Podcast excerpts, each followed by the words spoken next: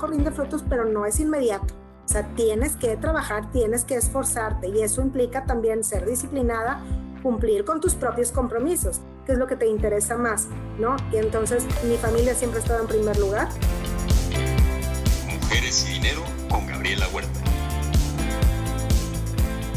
Hola, ¿qué tal? Yo soy Gabriela Huerta y en este episodio de Mujeres y Dinero me acompaña Gabriela Silvi Pagaza, directora de Análisis Económico y Financiero de Banco Base, profesora del Departamento de Economía del Tecnológico de Monterrey y considerada como una de las 100 mujeres más poderosas de México según la revista Forbes. Gabriela, bienvenida y gracias por acompañarnos.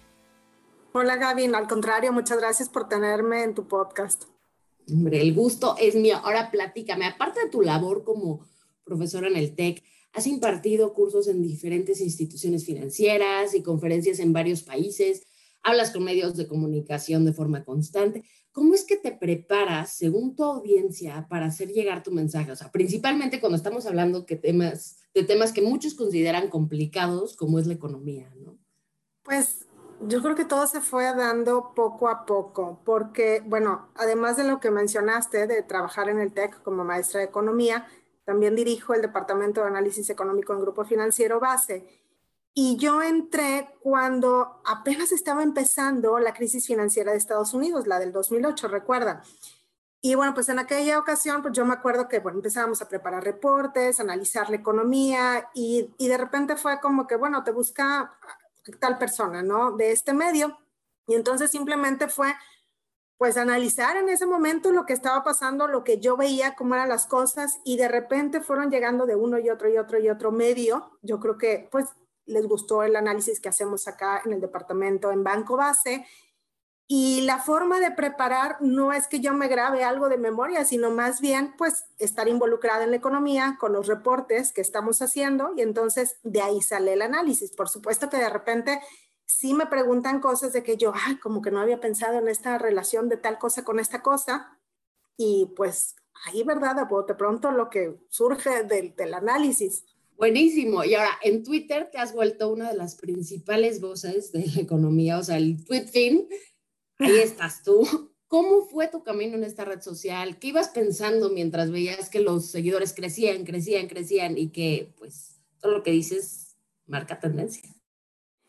Bueno, pues digo, qué amable con todos tus comentarios. Sabes que empezó con la pandemia. Ya ves que para todos fue una locura de repente encerrarnos y para mí también, ¿no? O sea, como que yo soy como muy activa de andar en la calle de aquí y allá entonces de repente están encerrada y luego todas las noticias que iban saliendo, y me acuerdo perfecto que el tipo de cambio se empezaba a subir y el precio del petróleo iba para abajo y entonces acá platicando en el equipo de, oye, ¿alcanzará terreno negativo? No, no creo, ¿cómo crees que el precio del petróleo va a alcanzar terreno negativo? Ahora ya sabemos que sí, ¿verdad?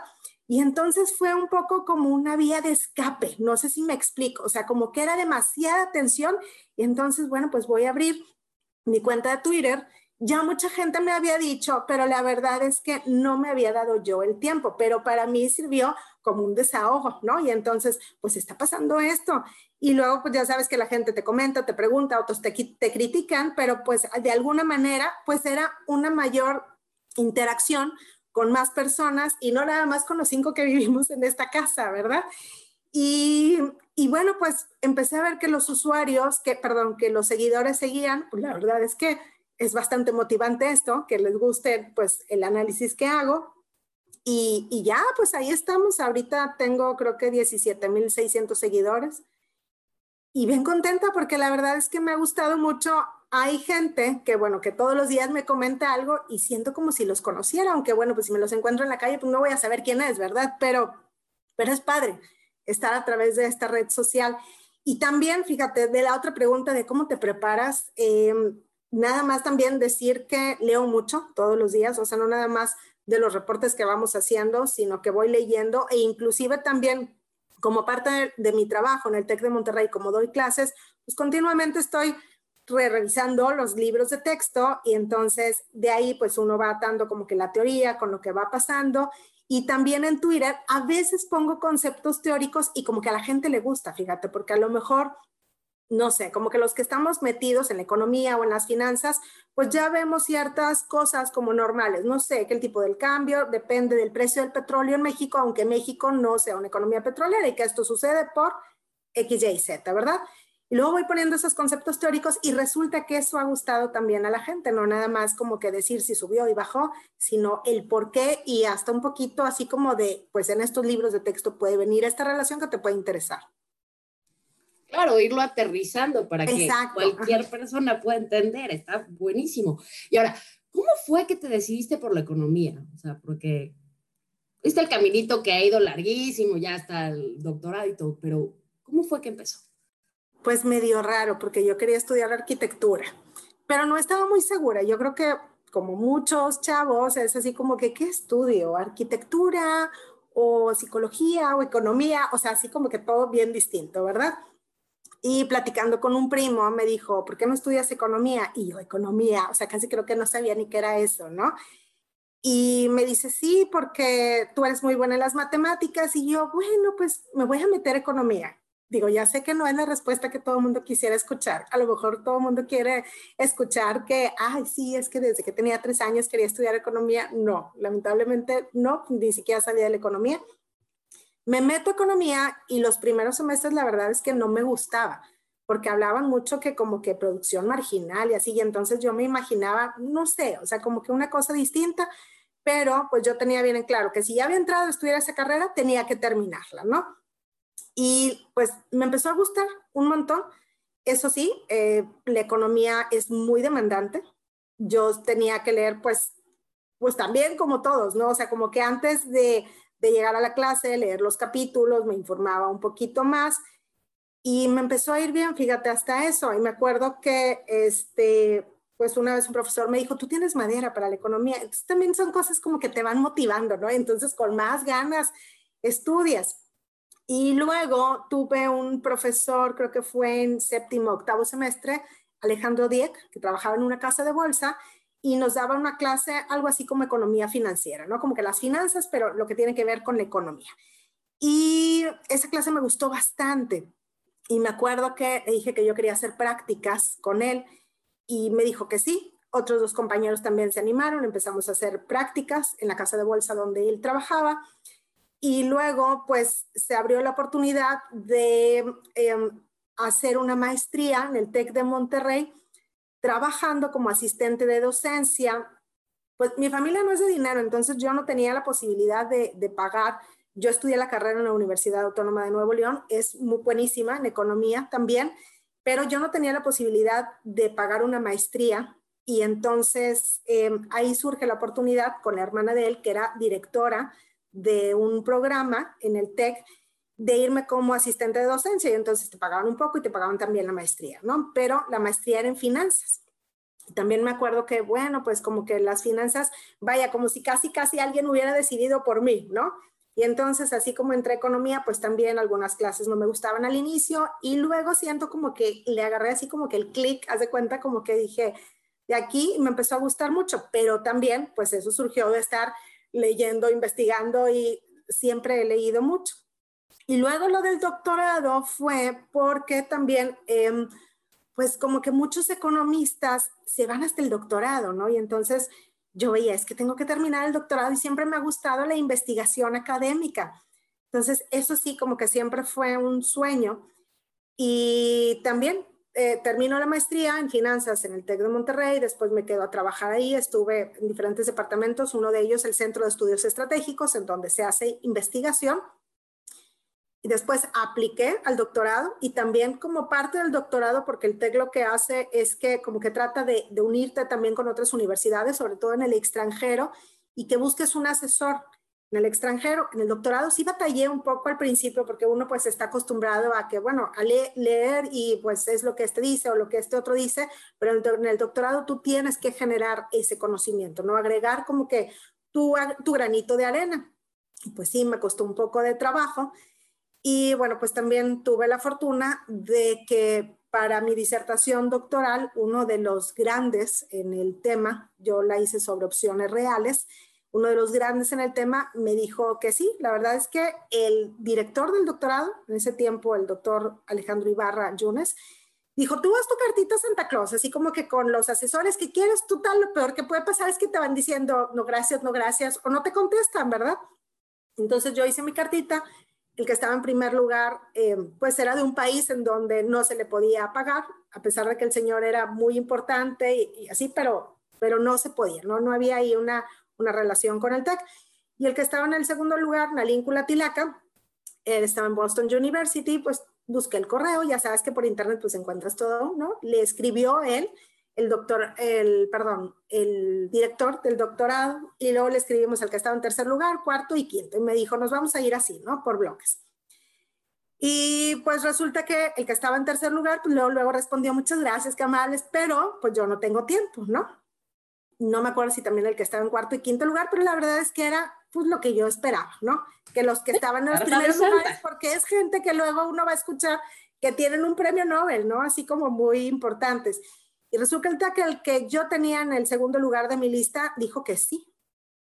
Bueno, primero como que me preguntó un poco más de mí, de la investigación que yo había hecho y dijo que sí. Y la verdad es que eso para mí, o sea, el ir a, convivir con él y esta gente así que trae tantas cosas en la cabeza y que tú le dices algo y que casi creo que te lo resuelve a los cinco minutos, fue increíble. Y también yo creo que esto me ayudó una mayor agilidad mental, ¿no? Porque también es gente que así como que, no sé, todo lo piensa muy rápido, todo lo piensa, todo, todo lo analiza muy rápidamente. Entonces ahí llegué a economía y después me moví hacia el área de finanzas. Mi doctorado es en administración con especialidad, el área mayor es finanzas y el área menor es estrategia.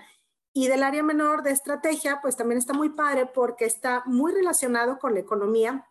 Tú sabes, la economía es una ciencia social y entonces, pues tiene como supuestos que todos somos racionales, pero no necesariamente nos comportamos siempre como seres racionales, ¿no? Entonces, como que está padre ahí el link con la estrategia. Me encantó eso de tu carta Santa Claus y busca, el no ya lo tienes, pero también el, ir acompañándote y buscar tus metas altas. Platícanos de algún otro momento en tu vida en que hayas aplicado esta idea de vámonos por la carta Santa Claus y vamos a ver lo que sale y que te haya salido. Bueno, es que también es importante que te platique que no estoy yo sola, ¿no? Sino estoy casada, ya tengo 22 años de casada y entonces mi esposo es el que más bien siempre ha sido así como, tú puedes, tú, tú no te detengas y tú échale, entonces no es que haya salido de mí, sino muchas veces uno dice sí, pero te da miedo y que tengas alguien a tu lado que te diga, claro que puedes y claro que te va a decir que sí, entonces pues ahí va. Entonces, eh, yo creo que fue por ese lado y también tengo tres hijas, 21, 17 y 9 años, entonces también de repente es como, no voy a poder, ¿no? ¿Por qué no vas a poder? Claro que sí, entonces es, pues casi, casi, haz como, como dices, no sé, tu cartita Santa Claus, ¿no? De así quiero que sean las cosas. Luego uno hace malabares, pero bueno, me parecía importante mencionarte que no estoy yo sola, a lo mejor siendo yo sola, pues no me hubiera animado a muchas cosas, hubiera pensado, no, estoy loca, claro que no voy a poder. Sí, claro, si bien dicen que una de las decisiones económicas más importantes que haces es escoger a tu pareja, ¿no? Claro. ¿Cómo fue que se conocieron? ¿Cómo fue que supiste que él era el indicado? Bueno, yo lo conocí en casa de una tía que quiero mucho y pues me invitó a salir, empezamos a platicar, después nos hicimos novios y pues no es como que uno sepa inmediatamente como que él es el indicado, ¿no? Sino a la hora de compartir y, no sé, como que ver así como muchos sueños en común. Y qué te puedo decir, cuando me dio el anillo, pues casi, casi era como así, ya como que ya sabemos que nos vamos a casar, pero bueno, ni me lo dio, la verdad es que confianza, yo me acuerdo que íbamos en su carro y que yo abrí, algo estaba buscando un dulce o algo, siempre he sido muy inquieta y abro la, la cajuelita, la que está hacia adelante, que voy viendo una cajita y la abrí, sí, exacto, o sea, como que me daban ganas como en las computadoras de hacerlo así como que regresar, esto no pasó, pues ya ni modo, ¿verdad? Entonces me dice, sí, es para ti. yo, o sea, qué extraño pedido de mano, ¿entiendes? Pero pues también le facilité las cosas y ya, pues bien padre, porque aparte de ahí íbamos a una comida con su familia y pues yo ya llegué así como que muy orgullosa con, con mi anillo de compromiso. Este, y pues la verdad es que digo, ya no salimos del tema de la economía, pero sí, él siempre ha sido pues un gran apoyo y como dices tú, pues es una decisión bien importante porque también pues he sabido de gente que su pareja pues más bien los detiene o no puede eso, ¿no? Aquí ha sido al revés. Una excelente decisión. Y ahora platícanos un poco. Cuando tomaste la decisión de ser mamá, ¿te enfrentaste a algún, algún sesgo cultural en la parte laboral o cómo fue el proceso? No, fíjate que, pues en realidad, dos de mis tres hijas llegaron sin que nadie las invitara, por así decirlo. O sea, fueron no, no planeadas, ¿no? Pero pues bien felices, la verdad. Es más, si yo hubiera podido, hubiera tenido más hijos, nada más que pues no, mi cuerpo no. Fueron, tuve embarazos de medio alto riesgo. De hecho, cuando nació la segunda, pues ya me habían dicho que tenía que esperarme mucho tiempo o ya no tener hijos, ¿no? Y pues digo, sí es complicado obviamente tener hijos y trabajar, pero pues yo creo que es que debe de haber un balance en la vida, ¿no? No todo debe de ser puro trabajo, sino que tiene que haber esto también de la parte personal. Y, ¿qué te digo? A mí, pues, mis hijas las quiero un montón, estoy muy orgullosa de las tres, pero obviamente sí hay momentos, sobre todo cuando están chiquitos, me acuerdo cuando nació Abril, la que tiene nueve años, ¿no? Y yo así cargándola por un lado y por otro lado escribiendo en la computadora, ¿no? Y estaba llorando y luego, no, pues es que tengo que hacer esto, tendría que enviar un artículo y pues hacerlo, ¿no? Y, y, yo así por otro lado, así cargándola para que se tranquilizara tantito, digo, no me acuerdo si acababa de comer o le estaba dando de comer algo, pero esa imagen, pero es padre, ¿eh? Porque luego te acuerdas y, y dices, híjole, de veras que esos malabares que uno hace, pero también volviendo a lo mismo, no era como que yo sola, pues estábamos, somos mi esposo y yo, y además también como entre la segunda y la tercera se llevan siete años, la primera y la última llevan también, se llevan once años, pues también mis hijas ayudan mucho en todo. Pues es hacer equipo en la familia. Exacto, y aparte de ese equipo, ¿cómo es que te organizas para conseguir ese balance entre la vida laboral y personal? No sé, se me hace que, eh, pues aquí dicen que soy medio general, entonces a lo mejor tiene que ver con eso, ¿no? con ser así como que estrictan las cosas de, a ver, se va a hacer esto, esto se va a hacer, no hay como que siempre no. Y organizar las cosas. Pero de cómo me organizo, no sé, yo creo que porque todo se ha agregado poco a poco y mi familia siempre ha estado en primer lugar.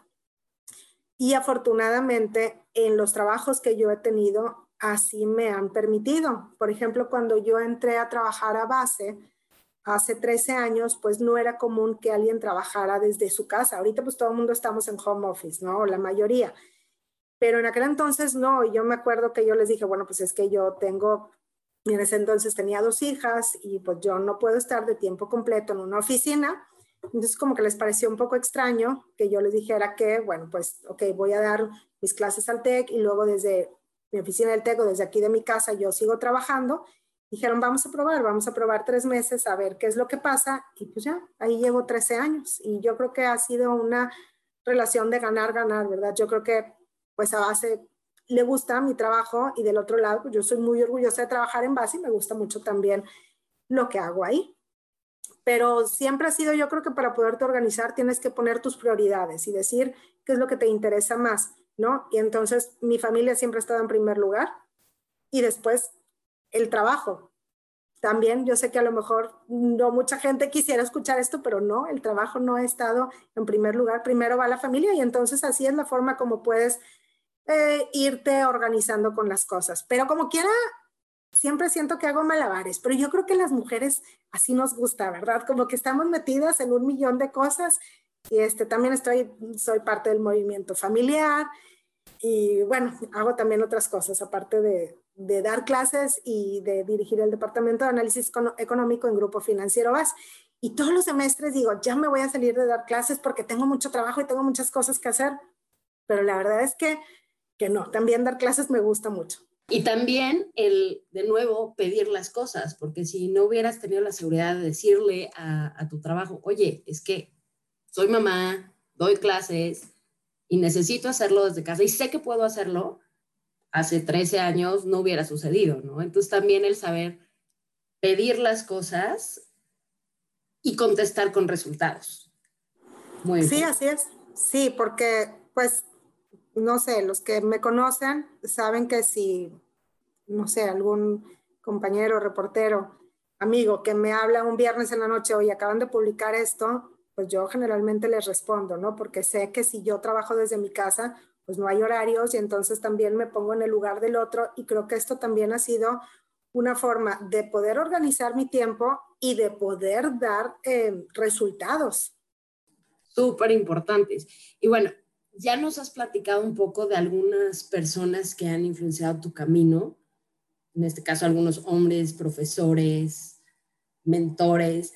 Cuéntanos de alguna mujer que haya sido especialmente importante en hacerte quien eres tú hoy. Pues mi mamá, yo creo, ¿no? Mi mamá era súper trabajadora, mi mamá falleció hace cinco años, pero era súper trabajadora y ella era supervisora de una línea de belleza, entonces también me acuerdo que este, mi mamá fue madre soltera, entonces pues éramos ella y yo, y bueno, pues también vivíamos con otra tía, otras dos tías y, y, el hijo de una de ellas, pero me acuerdo que pues mi mamá siempre me decía, tú eres lo más importante para mí, ¿no? Y entonces yo veía que realmente a mí me ponía en primer lugar, pero que también ella pues trabajaba bastante para como quedarme lo mejor y siempre, y lo mejor no me refiero a cosas de marca, sino siempre la educación. También me acuerdo cuando estaba chiquita, no sé, en Navidades y así, y que acá en Monterrey se usa Santa Claus. Yo sé que allá es como que el niño Dios y bueno, pero acá era Santa Claus, traía libros y yo, ¿cómo que trajo libros? Yo no quiero leer, ¿por qué? Yo quería juguetes o la Barbie o así, ¿no? Pero bueno, ya así como que, bueno, pues déjame leerlo, ¿no? Y entonces así, pues yo creo que ella fue como mujer la que más me ha influenciado de lo que es el trabajo, pero también el valor de la familia. Y bueno, pues eh, también después de ella, yo creo que dos grandes mujeres con las que he trabajado me han influenciado mucho, la doctora Elisa Cobas del TEC de Monterrey, finísima persona, y también a pesar de que tenía mucho trabajo y tenía responsabilidades súper altas, siempre estaba como que con una sonrisa y trataba a la gente muy amablemente, ¿no? Y como que yo veía a ella también cómo iba organizando sus cosas.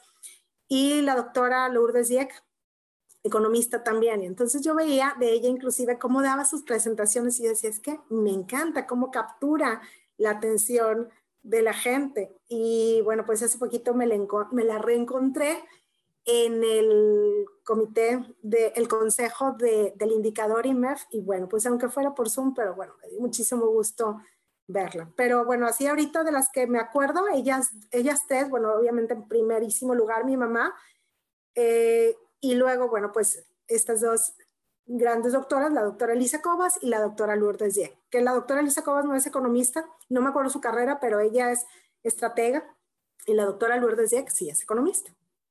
Y ahora platícanos sobre cuál es el personaje ficticio, ya sea televisión, cine o libros, con el que más te identificas y por qué. Con el que más me identifico, pues no sé si es con el que más me identifico, pero me encantan las películas y los libros de Harry Potter. Entonces yo veo a Hermione y yo decía, ¡qué padre! Eso te iba a decir, a mí me suena una Hermione. Pues sí, digo, pero no sé si me identifico con ella, no sé, pero como que me encanta este, esas películas. Y me acuerdo, cada vez que iba a salir una película nueva, no, o sea, yo era así como que ya va a salir, qué padre, ¿no? le disfrutaba muchísimo. Y aquí de repente decimos maratón de Harry Potter, ¿no? Porque nos vamos a aventar las siete películas. Bueno, ocho, porque ya ves que la séptima la partieron en dos. Pero a lo mejor con ella, porque también así como medio enojoncilla, de repente que quieres que las cosas salgan así, derechitas como tú quieres, y pues no, la vida no es así, ¿verdad?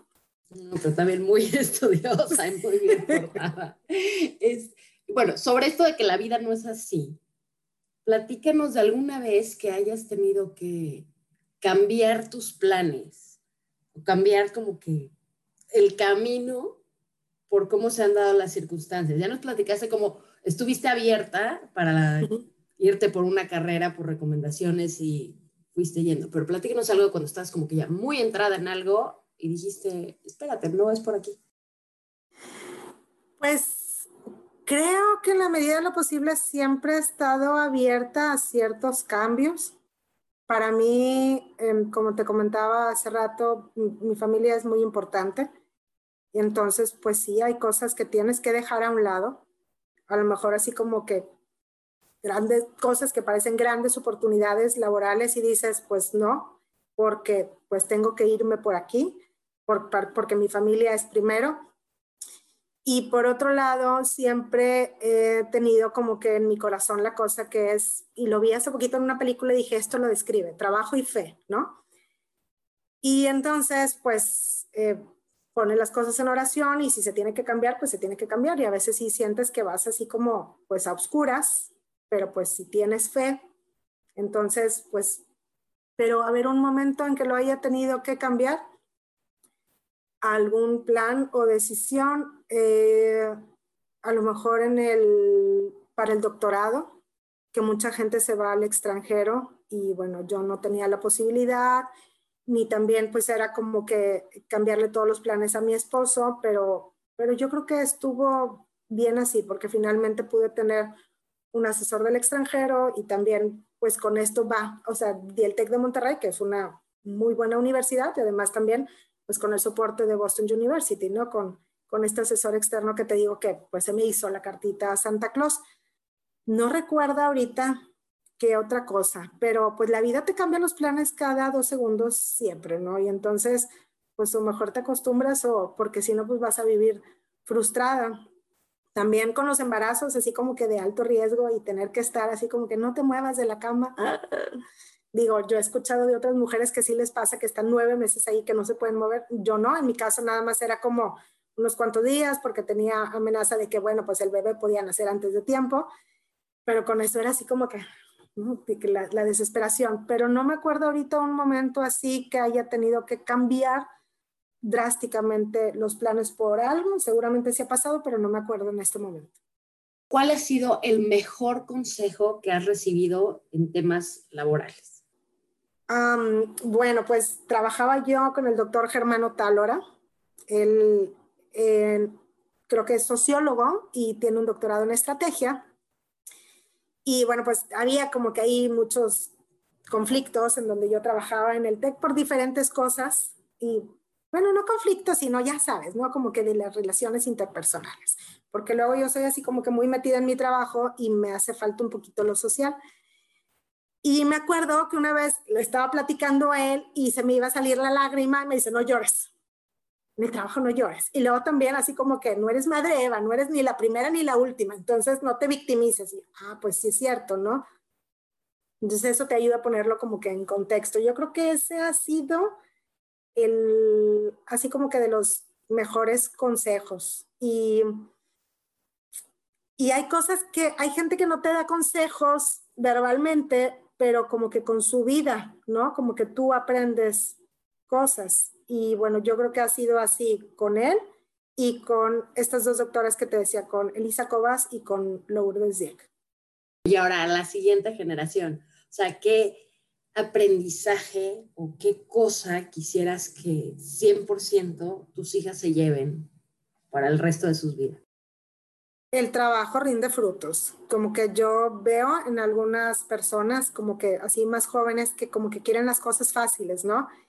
Y pues no, o sea, como que siempre, pues tienes que trabajar, trabajar, trabajar, trabajar y las cosas no van a dar frutos inmediatamente. A veces uno trabaja como hormiguita y resulta que hasta después de, no sé, de muchos años es cuando pues empiezan a como que, que, que hacer ¿qué te puedo decir? Por ejemplo, en base, ¿no? Que yo empecé ahí y no es como que yo en un principio quisiera como que sí, todos valoren mi análisis. Pues claro que no, ni me conocían, ¿verdad?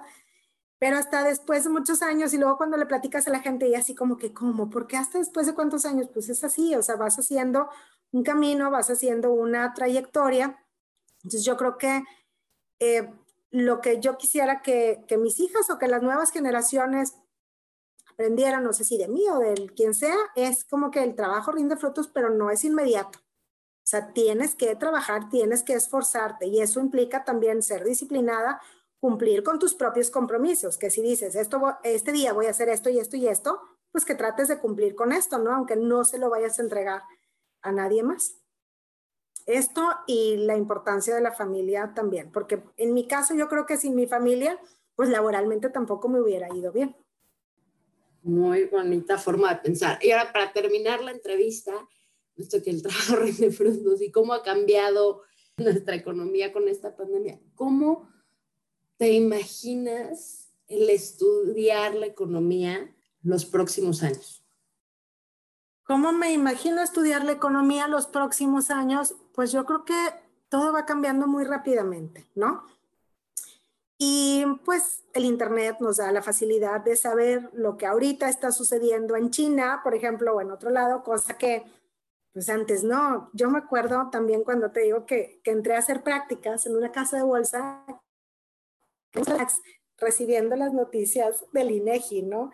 Y ahorita a las seis de la mañana, pues tú ya sabes que sale este dato y a esa hora lo puedes saber, no tienes que estar ahí al lado de un fax viendo a ver cómo va a salir el dato. Y, bueno, estos son de las cosas programadas, pero había otras cosas que no eran programadas y que luego veías el fax así y tú, ¡Ah! ¿qué está pasando aquí? No, no, inmediatamente te das cuenta por el mercado. Yo creo que el análisis de la economía va a ser más rápido todavía, sobre todo por estas respuestas tan rápido dados los medios de comunicación, pero también creo que, que la economía va a... Uno, yo creo que a lo mejor se va, va a ir creciendo mucho precisamente en lo que tú dices, el aspecto conductual, de cómo se comporta la gente y a la luz también como que de lo que ha pasado con la pandemia, yo creo que de ahí va a salir mucha investigación que va a ser muy relevante para entender la economía, para entender los mercados y a lo mejor, no sé, en 10 años vamos a decir, ah, con razón, esto pasaba y mira, nadie lo vio venir, ¿verdad? Más allá de la pandemia, sino más bien de lo que podía suceder. Por ejemplo, de esto que te digo, del precio del petróleo irse a terreno negativo y por mucho, ¿verdad? Cosa que nunca se había dado en la historia. Y también creo que de la economía um, se va a analizar también más a lo mejor sobre el comunismo, sobre el socialismo. Mucho ahorita en las escuelas de economía se ve solamente como que el sistema capitalista y lo otro se veía como, bueno, esto no es bueno y entonces se hacía a un lado pero como que mucha gente pues no sabe y a lo mejor vamos a regresar como que a las raíces de leer como que las grandes obras de las riquezas de las naciones y cosa que en algunos planes de economía no los incluyen ahorita. Yo creo que va a ser también muy relevante la historia del pensamiento económico. Ya veremos cómo nos va los próximos años, Gabriela. Fue un placer platicar contigo. Muchísimas gracias. Al contrario, Gaby, muchas gracias a ti. Y, y otra cosa también, que disfrutar el trabajo o sea, más que pensar que es un trabajo que por la sonrisa que te veo, veo que tú también disfrutas mucho tu trabajo, ¿no? Y entonces ya no se convierte en, ay, tengo que contestar y tengo que hacer este podcast, o no, sino más bien es como, qué padre, vamos a disfrutarlo. Muchas gracias por tenerme en tu podcast. Ay, qué linda, pues muchísimas gracias. Y también muchísimas gracias a ti que nos escuchas. Recuerda que si hay algo que me quieras decir, recomendación de alguien a quien deba entrevistar, puedes hacerlo en mi página gabrielahuerta.com mx Me encantará escuchar de ti, qué opinas del podcast y cualquier cosa que me quieras comentar. Yo soy Gabriela Huerta y hasta la próxima. Mujeres y Dinero con Gabriela Huerta. Podcast sobre las mujeres en el top.